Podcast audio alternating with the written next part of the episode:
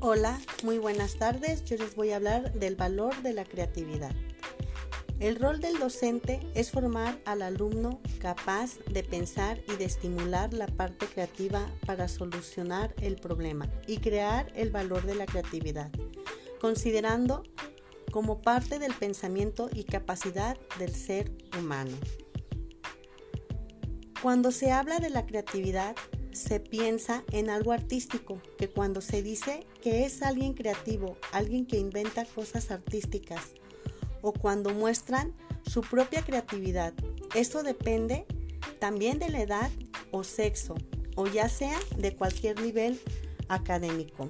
Es muy importante considerar la creatividad como una parte del pensamiento o como una capacidad de todo el ser humano, ya que no está en un solo, en una sola posibilidad, sino en el poder de realizar, hacer y ejecutar.